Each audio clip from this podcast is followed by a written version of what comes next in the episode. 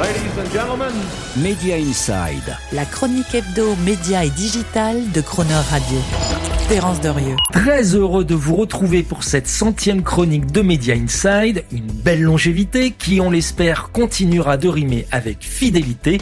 La vôtre, cher auditeur, et qui nous oblige cette semaine, oublions un instant tous ces services de streaming de classe mondiale, généralistes et transversaux, que sont entre autres les Netflix, Disney+, Amazon avec leur cohorte à plus de 200 millions d'abonnés, et intéressons-nous de plus près à cette catégorie de streamers de niche ou subscale streamers, littéralement d'échelle inférieure, avec leur positionnement thématique spécialisé, leur bibliothèque de contenu limitée en volume et la faible notoriété tant de leur programme que de leur marque étendard. Je veux parler des Shadid, Showmax, Shudder, Hotstar, View, Iki, Viki, Viaplay, Z5, Crunchyroll, etc., etc.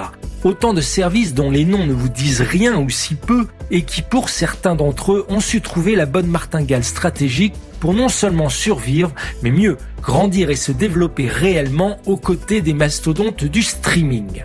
Première stratégie gagnante, revendiquer clairement au-delà d'une véritable exclusivité thématique éditoriale, un positionnement d'opérateur régional fort ainsi d'une sorte d'exclusivité géographique. C'est le cas de Shadid, propriété de NBC, uniquement positionné sur le streaming de contenus arabiques, mais surtout exclusivement ciblé sur la zone du Moyen-Orient, en particulier Dubaï, les Émirats arabes unis et l'Arabie saoudite. C'est aussi le cas d'un service comme Showmax qui préempte l'Afrique du Sud seul ou d'un Z5 sur la péninsule indo-pakistanaise. Deuxième stratégie, prendre le risque d'une expansion multiterritoriale, mais uniquement au cas par cas, pays après pays, et seulement si armé d'exclusivité de droits programme que l'on parvient à négocier localement. C'est exactement l'approche du service suédois Viaplay qui a pu asseoir ainsi son expansion peu à peu dans une douzaine de territoires européens grâce à des exclusivités ciblées sur des catalogues de films et séries 100% locaux, en particulier pour se déployer sur les pays nordiques, ou sur des exclusivités territoriales locales de droits sportifs premium comme ceux de la Première Ligue ou de la Formule 1. Troisième stratégie pour un subscale streamer pour survivre et se développer, celle de la flywheel. Cette stratégie de croissance, encore enseignée dans nos bonnes vieilles business schools, est modélisée à l'origine par l'économiste Jim Collins dans son livre Good to Great.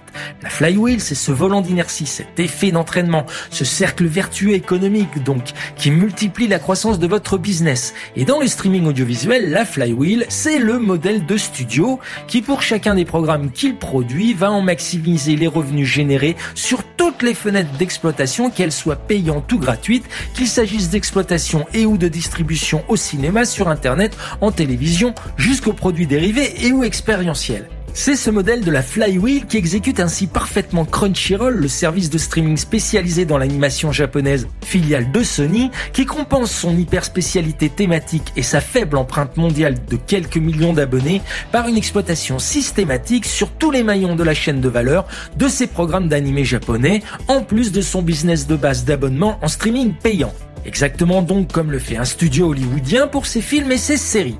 Les revenus de Crunchyroll s'additionnent ainsi sur tous les canaux d'exploitation, des sorties cinéma, en passant par l'exploitation en streaming donc, les produits dérivés, le jeu vidéo, la revente de programmes aux plateformes tierces, y compris concurrentes, et jusqu'à l'événementiel avec par exemple la Crunchyroll Expo.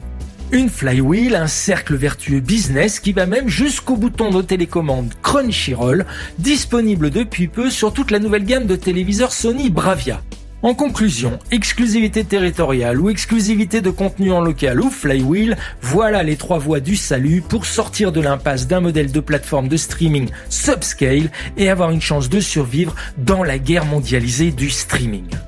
Media Inside. Terence Derieux, tous les mercredis à 7h45 et 19h45 et à tout moment en podcast. Cronerradio.fr